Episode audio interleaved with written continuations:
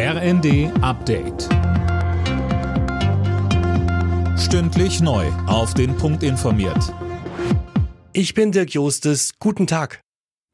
Nachdem gestern ein Kleinwagen in eine Gruppe mit Schülern gefahren ist, ist die Bestürzung groß.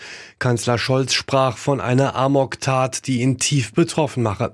Berlins Innensenatorin Spranger sagte, alles deute darauf hin, dass der Täter psychisch beeinträchtigt sei. Das Motiv ist aber weiter unklar, so Bundesinnenministerin Faeser. Sie wissen, dass die Berliner Polizei ermittelt und da unterwegs ist. Deswegen wäre es jetzt fahrlässig, was zu Hintergründen zu sagen. Ich weiß einfach noch nicht, was die Hintergründe des Täters gewesen sind, wie die Tat genau vollzogen wurde. Eine Lehrerin wurde bei der Tat gestern getötet. Es gibt mehrere teilweise lebensgefährlich Verletzte. Die Zustimmung des EU-Parlaments für das Aus von Verbrennermotoren in Neuwagen ab 2035 sorgt für Kritik in der Autobranche aber etwa auch bei der deutschen Umwelthilfe.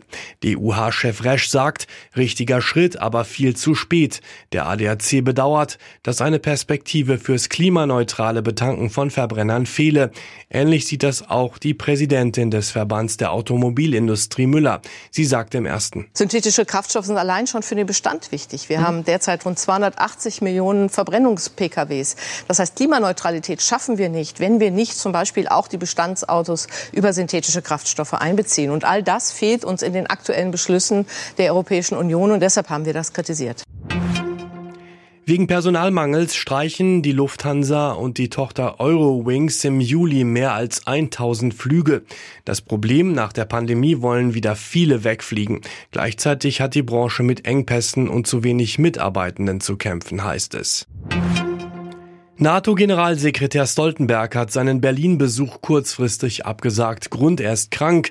Jetzt wird er per Videokonferenz mit Kanzler Scholz und Verteidigungsministerin Lamprecht sprechen. Es geht unter anderem um die Auswirkungen des Ukraine-Krieges.